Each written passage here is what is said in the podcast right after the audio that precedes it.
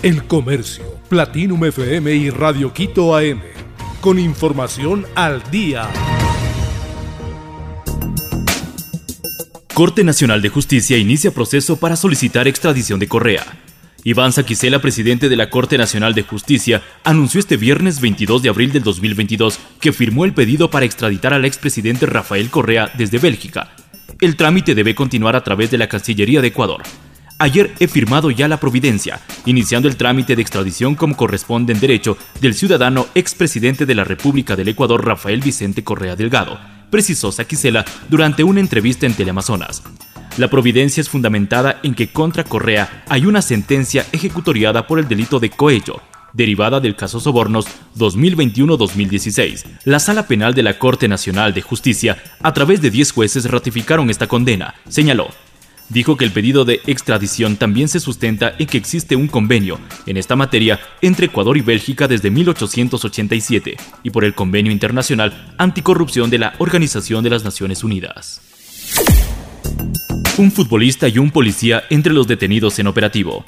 La sincronización fue la clave para realizar el operativo Poseidón, 26 agentes fiscales y cientos de policías de fuerzas especiales coordinaron la acción que se cumplió desde la noche del jueves 21 de abril en Esmeraldas, Manabí y Guayas. El resultado preliminar es de 18 personas detenidas, entre ellas un futbolista profesional y un policía en servicio activo. La fiscalía señaló que los procesará por asociación para delinquir, ya que tienen evidencias de que conformaban una de las bandas narcodelictivas que operaban en el país. Las autoridades acusan a los detenidos de haber cometido varios hechos violentos.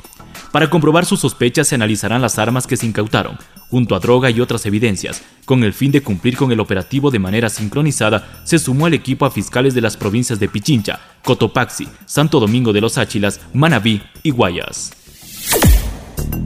Polid y tres conspiradores movieron 8 millones de dólares desde Panamá hasta Estados Unidos. La ruta de los sobornos está bien identificada en Estados Unidos. La fiscalía de ese país conoce a detalle los movimientos ilegales que realizó el ex contralor Carlos Polit para ocultar el dinero fraudulento que recibió de Odebrecht. De hecho, en el expediente judicial de Estados Unidos al que tuvo acceso el comercio, se detalla que el ex contralor movió a esa nación 8 millones de dólares para luego tratar de desaparecerlos a través de la compra de diversos bienes.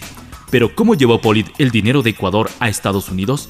Los agentes estadounidenses investigaron la ruta del dinero y descubrieron que el ex contralor se valió de 17 cuentas bancarias internacionales.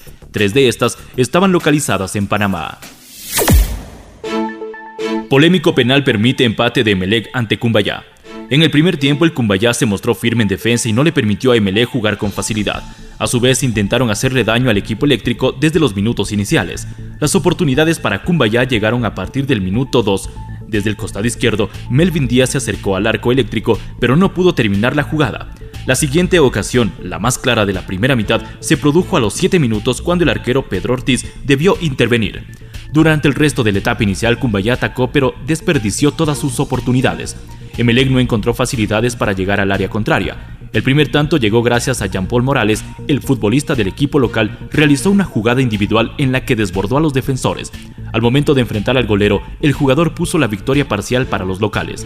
Cuando parecía que el partido estaba definido, Emelec se lanzó al ataque y encontró un penal tras una polémica acción.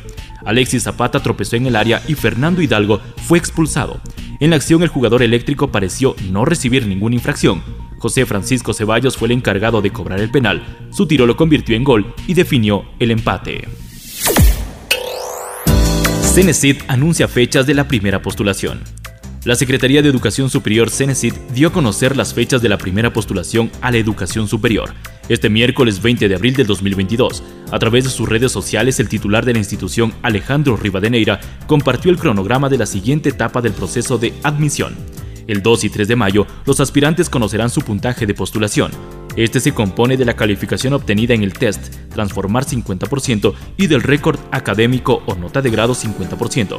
Posterior a eso, el 4 a 6 de mayo se realizará la primera postulación. Tanto la publicación de la nota como la postulación serán en la página transformar.cenecid.gov.es. Los aspirantes pueden elegir de una a cinco opciones de carrera, en orden de prioridad, en la postulación. Para eso es importante que revisen la oferta académica que está publicada en admisión.cenecid.gov.es. El Comercio, Platinum FM y Radio Quito AM con información al día.